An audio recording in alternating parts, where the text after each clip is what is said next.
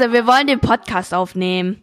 Hallo, wir sind der Leseklub der St. Angela Schule in Königstein. Königstein ist eine kleine Stadt im Taunus, ganz in der Nähe von Frankfurt.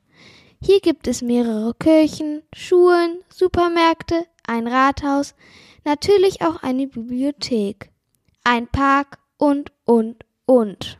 Warte mal, Frankfurt? Liegt das nicht in Hessen? Ja, natürlich. Lass sie doch mal zu Ende reden. Nee, nee, nee, nee, nee. Also nochmal. Für alle. Frankfurt liegt in Hessen. Die Schule, auf die wir gehen, heißt St. Angela Schule. Wir besuchen hier die siebte Klasse.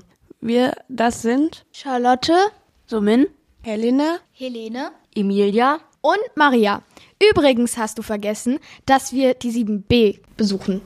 Gemeinsam sind wir der Leseklub unserer Schule. Die St. Angela Schule ist eine reine Mädchenschule. Hier haben wir eine Schulbibliothek, aus der wir euch heute das Buch Die Jaguargöttin präsentieren. Der Roman wurde von Katja Brandes geschrieben, die unter anderem auch die sehr bekannte Woodwalkers und Seawalkers Buchreihe veröffentlichte. Bedruckt wurde es vom Arena Verlag. Auf dem Cover des Buches entdeckt man ein Mädchen. Ihr Gesicht ist zur Hälfte das eines Jaguars. Sie hat goldene Augen und trägt goldenen Schmuck. Der Titel des Buches ist ebenfalls in Gold, in großen Buchstaben auf der unteren Hälfte des Covers zu sehen. Boah, guck die ernst. Richtig geheimnisvoll. Ja, da hat Maria recht. Sie sieht schon sehr geheimnisvoll aus. Ja, das finde ich auch. Aber worum geht es eigentlich in dem Buch? Also, in dem Buch geht es um eine Jaguarwandlerin, die in einem Dschungelkönigreich namens Elamon lebt.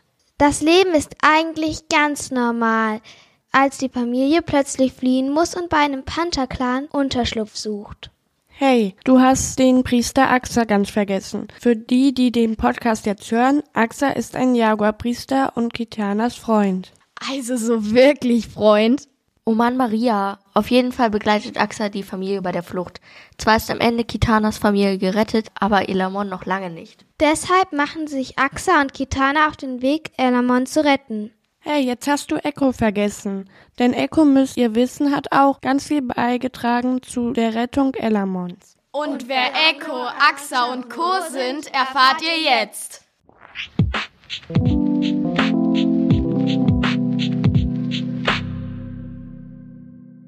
Echo. Echo ist ein 18-jähriger Pantherwandler aus der Nähe von Elamon und Jäger, Wächter und Hüter in Zeichen Noels Clan. Er ist mit Isora zusammen, sein Bruder ist Noel. Axa. Axa ist ein junger Sternenpriester, etwa 18 Jahre alt und ein sehr guter Freund von Kitana, vielleicht sogar noch mehr. Er ist ein ganz normaler Mensch, kommt aus Elamon und ist Mitglied der Mondsteinfamilie. Seine Eltern genauso wie seine Großeltern sind unbekannt. Kitana.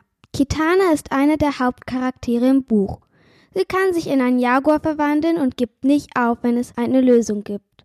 Sie hat einen Freund namens Axa und befreundet sich später auch mit Echo. Yadi. Yadi ist circa 15 Jahre alt und in weiter Gestalt eine Anolis-Echse. Er hat zerzauste schwarze Haare, ist dünn und hat ein krähenförmiges Muttermal am Hals. Am liebsten beobachtete er in Tiergestalt die Bewohner aus Elamon. Sein ganzer Name Yadurista heißt goldener Sohn. Xunan. Xunan ist der erste Jaguar-Priester Elamons und sehr machtgierig. Leider ist er auch schlau und macht Kitana das Leben ziemlich schwer. Deshalb ist Kitana auch nicht gut auf ihn zu sprechen. Man munkelt, dass er nur durch Trickserei an diesen hohen Posten des Jaguar-Priesters gekommen ist. Außerdem gibt es dann noch Yukal II. Yukal II. ist der König von Elamon. Er ist scharf darauf, Kitana zu heiraten. Die ist allerdings dagegen, doch Yukal gibt nicht auf. Er kann sich in kein Tier verwandeln. Yukal ist klein und hat ein tränenförmiges Muttermal am Hals. Er gehört zu den Nebencharakteren. Er hat keine Verwandte, oder doch?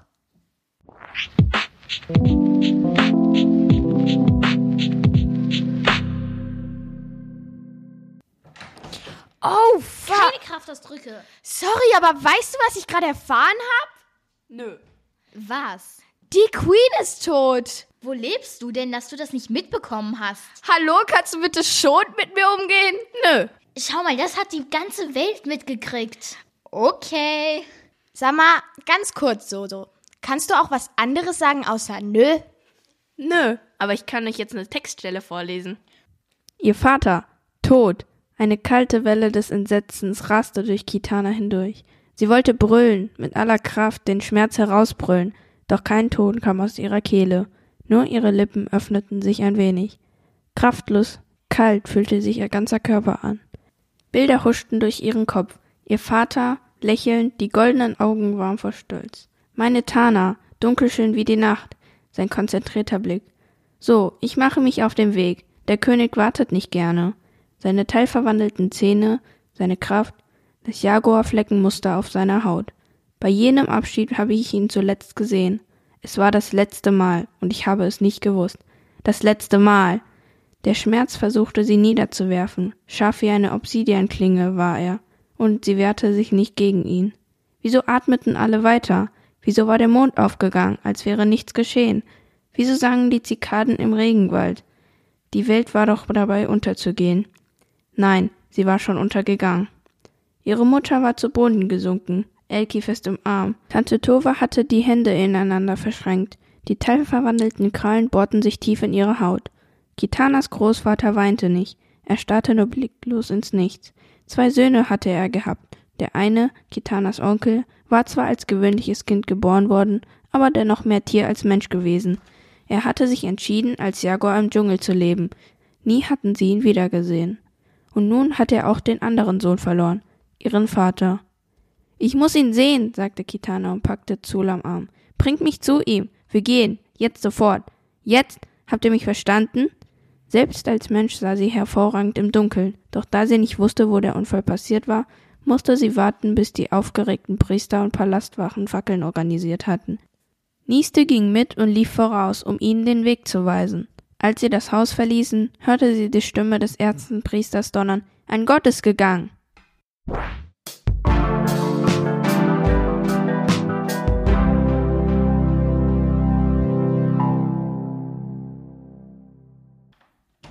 Boah, wusstet ihr, dass es auch andere Gestaltwandler in dem Buch gab, die keine Götter waren? Echt? nee. Ähm, ja, Yadi beispielsweise.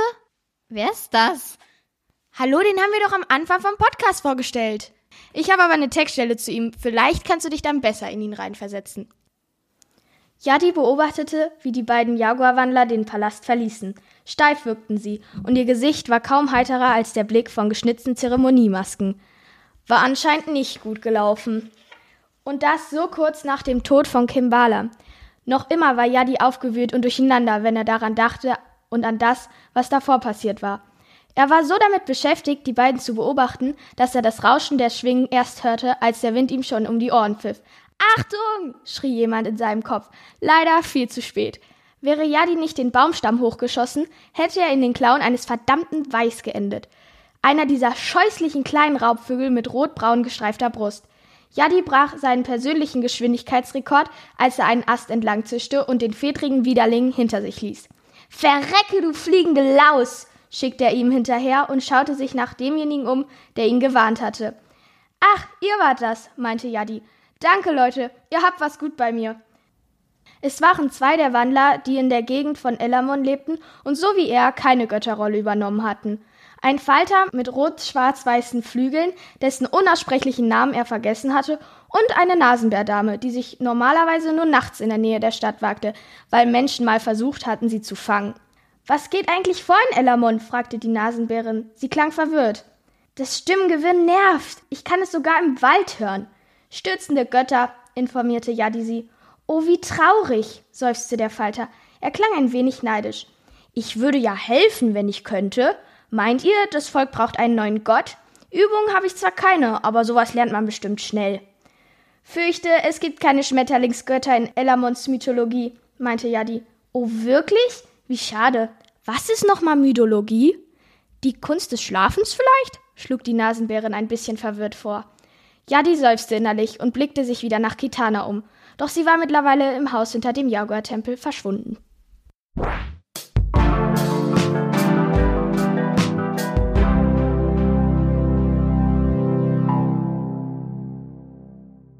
Mein Bruder spielt zurzeit so ein blödes Computerspiel. Da wird so viel geschossen. Ich kann das ja gar nicht verstehen, wie er sowas mag.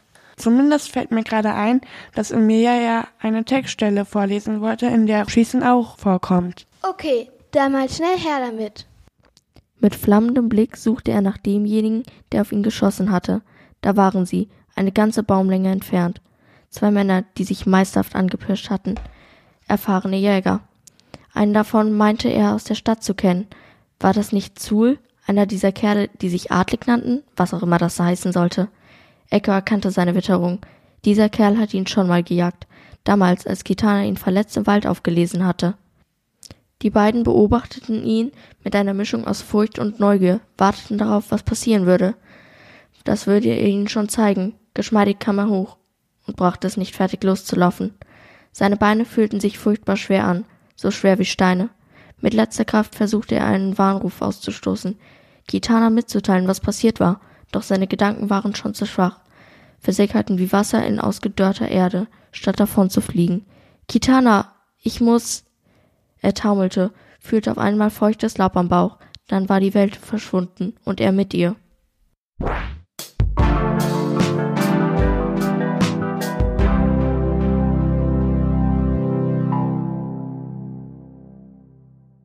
Aber jetzt lass uns mal ein bisschen quatschen. Wir so als beste Freundinnen können uns doch eigentlich alles sagen, oder? Und wir haben ja diese neuen Austauschschüler an der Schule. Wie findet ihr die denn so? Um, ja, also. Ja, so, so. Wie finden wir die? Ähm, mh, also, ähm, ja. ich Ui, hat sich da etwa jemand verguckt? Nein, nein, nein, nein, nein, nein. Ach, und, ähm, ähm, ja, äh, Helene, wolltest du nicht eine Textstelle vorlesen oder so? Stimmt, und die passt auch ganz gut zum Thema. So, fertig, verkündete Tova, strich sich über das verschwitzte Gesicht und stutzte. Wieso hast du mir nicht gesagt, dass ich Schnurrhaare habe? Hab sie selbst eben erst bemerkt, log Kitana und ließ die Finger über ihre Kette aus schwarzer Jade gleiten, die mit Smaragden besetzt war. Kühl und glatt fühlte sie sich an, so wie die breiten Reifer aus Goldkupfer um ihre Unterarme. Du bekommst vieles nicht mit, sagte ihre Tante mit hochgezogenen Augenbrauen. Oder ist dir etwa schon zu Ohren gekommen, dass Axa wieder in der Stadt ist? Wieder schoben andere Gedanken die an Ilos düstere Vorhersage beiseite. Kitana zwang sich normal weiterzuatmen. Ein, aus, ein, aus. Axa? Tatsächlich? fragte sie so beiläufig wie möglich. Er war wirklich lange weg auf seiner Lernreise. Volles Jahr. Ihre Tante stieß die Luft aus. Nur drei von fünf, die aufgebrochen sind, sind wohl oft zurückgekehrt. Ich habe gehört, ihre Kanus sind erst kürzlich in einem Gewitter gekentert. Hoffentlich bemerkte ihre Tante nicht, wie schnell ihr Herz gerade pochte. Elermanns wohl. Welche Priester sind denn gestorben? Weiß nicht genau. Ihre Tante starrte missbilligt auf Ketanas Füße. Diese Sandalen sind abgenutzt. Hoffentlich bringt dir jemand ein paar hübsche, bestickte neue als Opfergabe. Mit denen kannst du ohne Schande im Tempel vorbeigehen, wenn dich die Reise der Priester interessiert. Vielleicht mache ich das, antwortete Kitana ausweichend. Oder vielleicht auch nicht. Du hast Angst, ihn wiederzusehen, weil es wahrscheinlich wehtun wird, warf sie sich vor.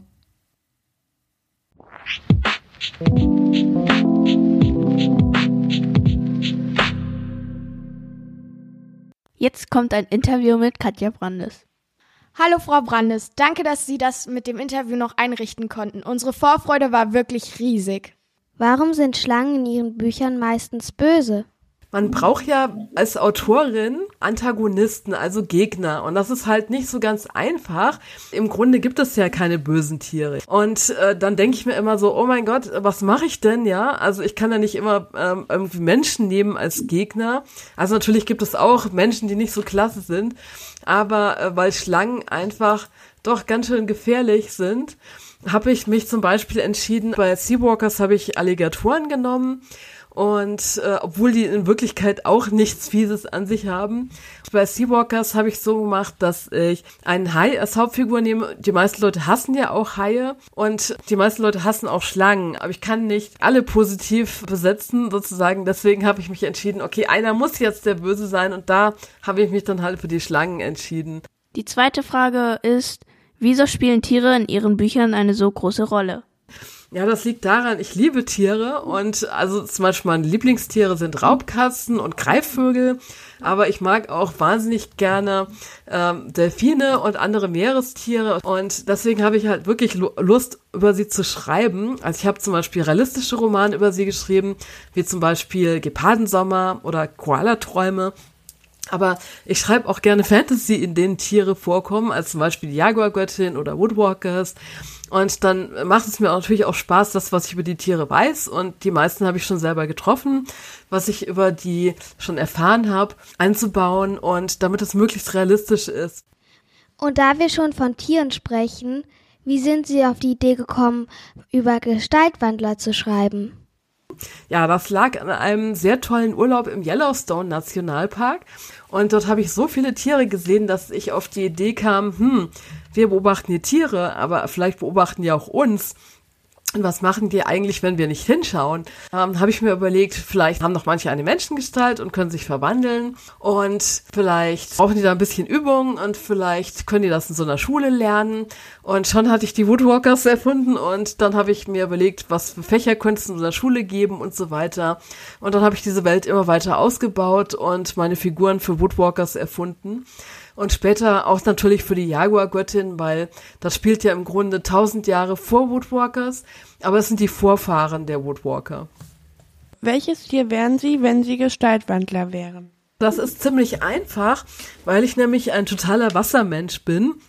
Also ich gehe zweimal die Woche schwimmen und fahre total gern ans Meer im Urlaub und äh, tauche auch schon ganz lange. Und deswegen äh, glaube ich, dass ich ein Wassertier bin. Es ist natürlich nicht ganz leicht festzustellen, was für ein Wassertier. Es kann sein, dass ich ein Hering bin oder sowas, aber äh, da Delfine meine Lieblingstiere sind, dann wäre ich gerne Delfin. Und mal etwas über das Buch generell. Schreiben Sie lieber aus der Ich-Perspektive oder aus der Sicht des Erzählers? Also bei jedem Roman überlege ich eigentlich neu, welche Perspektive ich wähle. Und das hängt ganz stark davon ab, was ich erzählen will. Also zum Beispiel fand ich das bei Woodwalkers, da war mir klar, das muss Karak selber erzählen, weil er ist einfach so lustig in seiner Art, weil er als Puma aufgewachsen ist und die Menschenwelt überhaupt nicht kennt und dann irgendwie sich ständig wundert über Sachen, die die Menschen machen und sowas. Da war mir gleich klar, das muss den Ich-Erzählung sein. Und bei der Jaguar-Göttin habe ich mich für dritte Person entschieden, weil ich da das Gefühl hatte, ich möchte aus zwei Perspektiven schreiben, also Kitana und Echo. Und zwei Ich-Perspektiven, da gerät man, glaube ich, leicht durcheinander. Und außerdem hatte ich das Gefühl, dass sich das ganz gut eignet für dritte Personen, weil sie nicht so eine besondere Stimme hat, sondern eigentlich eine ganz normale Erzählerin ist. Und dann kann man das auch einfach in dritter Person machen. Und welches von Ihren Büchern bzw. Buchreihen finden Sie am besten gelungen? Von meinen Büchern gefallen mir natürlich die Walkers-Romane auch sehr gut. Also zum Beispiel gerade der neue, der gerade erschienen ist. Das ist die Geschichte von Dorian, dem Katzenwandler. Und der erzählt seine Autobiografie und das hat mir super total Spaß gemacht, das Buch, äh, das zu schreiben. Und ich finde, das ist eins, also meiner aktuellen Lieblingsbücher von mir selber. Sie sind ja eine sehr bekannte Autorin. Wie fühlen Sie sich dabei, dass jetzt eins Ihrer Bücher sogar verfilmt wird? Es ist tatsächlich jetzt schon ein paar Jahre her, dass ich die ersten Verfilmungsanfragen für Woodwalkers bekommen habe. Und das dauert einfach ewig, bis auf sowas was wird. Also ich habe zwar auch schon andere Verfilmungsanfragen bekommen, zum Beispiel zu Kiona oder auch zu White Zone, aber daraus ist leider nichts geworden. Deswegen habe ich mich sehr gefreut, dass der Woodwalkers-Film jetzt äh, richtig in Gang kommt, so allmählich. Und das Casting ist im Dezember, beginnt das Casting, das dauert insgesamt bis April, das zieht sich ein bisschen hin. Und die Dreharbeiten sollen im Sommer sein. Und ich bin schon sehr, sehr gespannt drauf natürlich, weil ich noch nie bei Dreharbeiten dabei war. Und im Moment ähm, lese ich gerade das Drehbuch und gebe den Rückmeldungen dazu, was mir noch nicht so gefällt und, und so und was ich schon gut finde und hoffe, dass die es dann auch wirklich machen, damit es auch ein wirklich guter Film wird. Und welchen Charakter aus Jaguar Göttin mögen Sie eigentlich am meisten? Also ich habe gemerkt, dass ich mit Kitana eigentlich sehr viel anfangen kann, weil sie muss ja über sich hinauswachsen. Also sie hat wirklich so einige Schwächen und hat sich in der Familie so ein bisschen bequem gemacht, hat die wichtigen Dinge anderen überlassen und jetzt muss sie tatsächlich kämpfen und für ihre Familie einstehen. Die Dialoge zwischen Kitana und Echo zu schreiben, fand ich klasse, weil sie sich so gegenseitig herausfordern. Also man merkt schon, dass es zwischen ihnen prickelt, aber Sie müssen sich auch ein paar unangenehme Wahrheiten sagen. Also ich finde schon, das ist eine große Anziehungskraft. Deswegen sind die beiden Hauptfiguren schon meine Lieblingsfiguren, weil ich einfach merke, da passt die Chemie zwischen den beiden. In der Fortsetzung, die ich gerade schreibe, die heißt Der Panthergott und kommt im äh, Mai 2023 raus. Da steht Echo nochmal stärker im Fokus und die beiden bekommen nochmal eine neue Chance. Ja, lasst euch überraschen, was dabei rauskommt. Was macht das Buch Die Jaguargöttin für Sie am interessantesten? Also was mich sehr gereizt hat an dem Buch ist dieser Gegensatz zwischen den, den Göttern in der Stadt, also den Wandlergöttern und den wilden Panthern, die im Clan im Dschungel leben, weil die sind ja sehr, sehr unterschiedlich, aber es sind beides halt Wandler.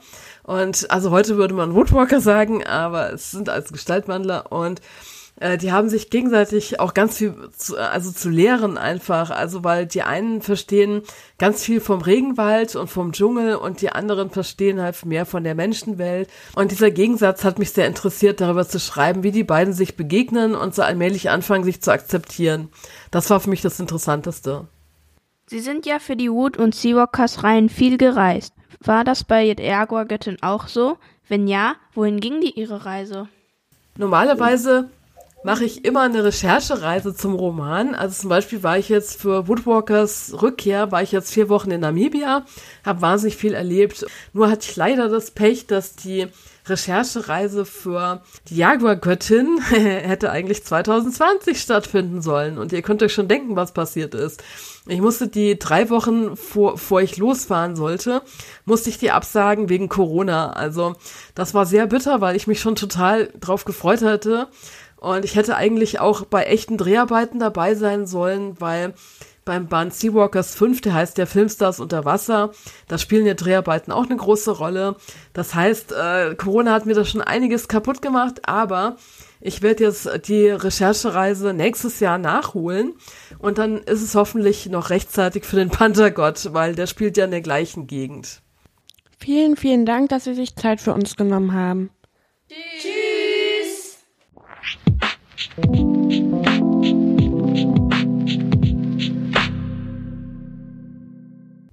Und hier unsere Wissensbox über die Wilderei.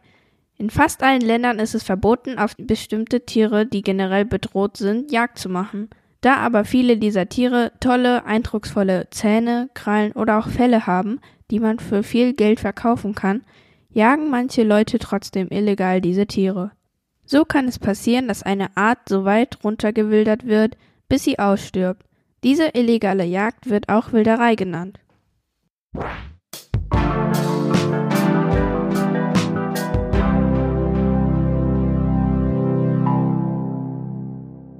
Wissensblock Nahrungsknappheit.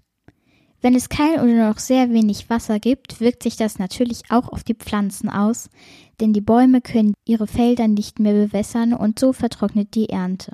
Dann muss das Essen aus anderen Ländern importiert werden. Wenn die anderen Länder aber auch nicht genug zum Essen haben, möchten sie natürlich nicht so gerne viel von dem Essen abgeben. Dann muss das Dorf, das Land oder die Stadt von den Vorräten essen, die es noch hat. Wenn die aber irgendwann auch leer sind, hat das Dorf, die Stadt oder das Land Nahrungsknappheit oder gar Nahrungsnot.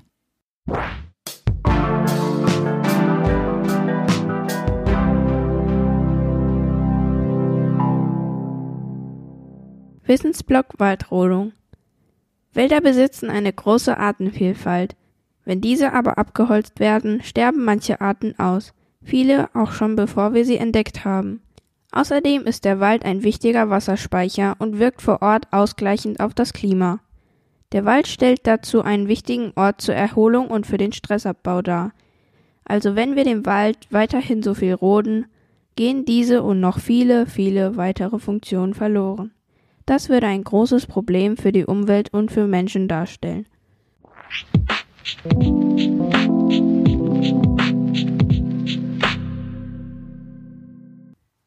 Hey Leute, da gibt's doch diesen Gestaltwandler-Test auf Katja Brandes Website. Sag mal, was ist das überhaupt? Dort kannst du deine zweite Gestalt herausfinden. Du musst einfach nur Fragen beantworten. Oh, das klingt ja cool. Das probiere ich gleich mal aus. Hä? Das macht ja sowas von überhaupt keinen Sinn. Ich wäre ein Kapuzineraffe oder ein Flughund. Ist doch toll. Ja. Äh, ich weiß ja nicht. Wo hast du den Test denn gemacht? Auf www.katjabrandes.de. Hey, ihr da, ihr könnt's übrigens auch gern ausprobieren. Macht Spaß.